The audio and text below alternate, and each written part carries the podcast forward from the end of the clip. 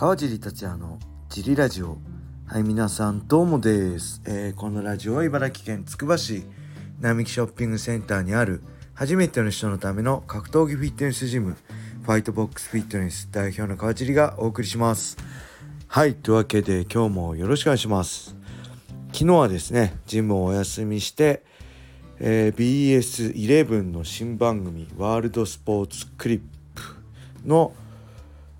えー、収録をしてきました、えー、毎週ね木曜日23時から30分間、えー、UNEXT やってる世界のスポーツを紹介する番組でその中で昨日はベラトールを紹介してベラトール299のえっ、ー、とエブレン対エドワーズの、えー、ミドル級タイトルマッチの振り返りそして今週末ね日曜日に行われるベラトール300のね、えー、見どころなんかを紹介してきました、えー、本当に30分番組で僕の出演は、えー、本当10分ないぐらい5分とかそのぐらいだと思うんですけどもしねあの見てくれた方がいたらありがとうございました。感想を聞かせてください。そしてなんか見逃した人はね UNEXT でもなんか見れるようになるそうなのでそしたらね是非見てください。なんか毎週木曜日23時からやって、えー、僕は1回目のゲスト解説だったんですけど毎回格闘技やるのかな、まあ、USC とかベラトールをやるそうで、えー、まあ僕毎週ではないんですけどまたベラトールとかの特集がある時は呼んでもらえるとかどうとか。まあすごく楽しかったんでね。あれなん良かったんですけどまあえっ、ー、と木曜日のクラスの時間とかぶってるのでなかなか難しいんだけどまあその辺は小林今年はね小林さんと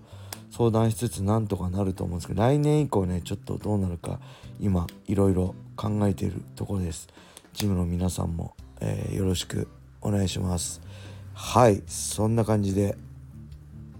えー、あと何かありましたかね。あんで今週末はベラトール300に加えて USC もあるんですよね。USC は確か5時ぐらいから朝5時ぐらいからやるんですけど第3試合に日本の村田佳菜子ちゃんね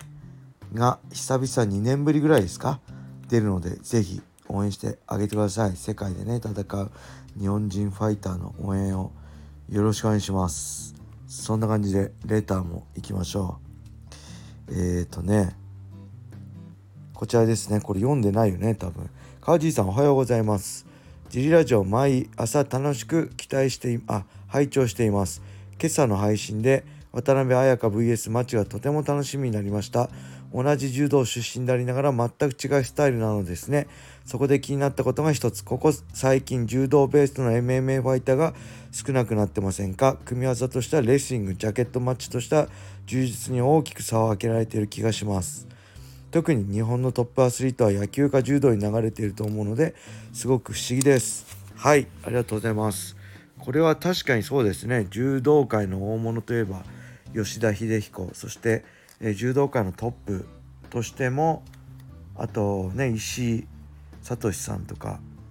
他もまあ柔道界、まあ、渡辺香奈選手とかね全日本クラスの選手はいますけど一時期に比べたらちょっと少なくなった感じですかね昔は吉田道場があった頃はね中村和選手とか尾身川さんとかね滝本選手とかいろいろトップファイタートップ柔道家が MMA 転向してましたけど今あんまり、まあ、そこまで名のある人はいないですよね実績が特別すごい。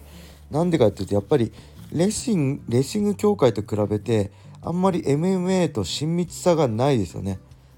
なんかやっぱ MMA にプロ工業に出ちゃうとその後柔道の世界に戻ってくるのに、えー、1年かかるとかなんか期間が決められてたりレスリングはむしろレスリングのあのトップの人が MMA もすごく理解してくれてるけどちょっと柔道のトップはそういう感じはしないっていうのが一つあるのかな。今はちょっと分かんないですけど数年前はそうでした。あとやっぱりね柔道はしっかりあのー、その協会とかその組織がしっかりしてて、えー、トップ柔道家からその就職先生になったり指導者になったりしっかりねそのセカンドキャリアがしっかりしてるから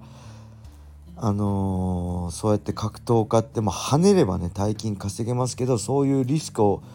ねもし失敗したらお金とかねチームを柔道のチームを失うとそういう大きなリスクの中なかなか挑戦するよりはしっかりその先生になったりね指導者になったりっていうのを目指す方が、えー、安泰なんじゃない今のこのご時世っていうのありますね。レッシングは多分そこまでお金にもなんないしトップ柔道家ってある程度お金も保証されてねレスあの柔道で金メダル取れれば、まあ、一生食いっぱぐれないぐらいの生活はできるんじゃないかって勝手に思ってるんですけど多分レッシングはそうもいかないと思うしまあ競技人口とかね認知度の差もあってそういう差もあるしまあそもそもレッシングはそのまま MMA に適応しやすいけど柔道はやっぱ上組であの差し合いとかない上に組んじゃう癖があるので特に女子か女子柔道家の場合は MMA に転向してもなかなかその癖が治らないので今の MMA だと、えー、トップ柔道家から体制するのに時間がかかるっていうのもあるのか理由の一つなのかなと思います。昔みたいにねすぐ出て道着で戦ってすぐ勝てるみたいですぐ名前が売れるとかではなくてコツコツコツコツねやっぱりあの下積み時代を経て強くなる必要があるのでなかなかそれがなんだろうその時のねお金のことも金銭的なこともあるしまあなかなか難しいのかなと思いますね。はい、えー、それではもう一ついきましょう。金原選手の強さについて。金原選手の強さは試合を見るともちろん分かるのですが選手たちが練習したことあるけど金原さんはマジで強いなどの発言をしますが具体的にどう強いのでしょうか。川地あ金原さんと肌を合わせたことのある川地さん自身の話でもいいし他の選手のからの話でもいいので教えてください。ちなみに大沢健二さんは金原選手は USC にチャレンジしたけど負けてしまった時に金ちゃんで USC チャンピオンになれなかったら誰がなれるのと思ったという話をしました。はい。あしてました。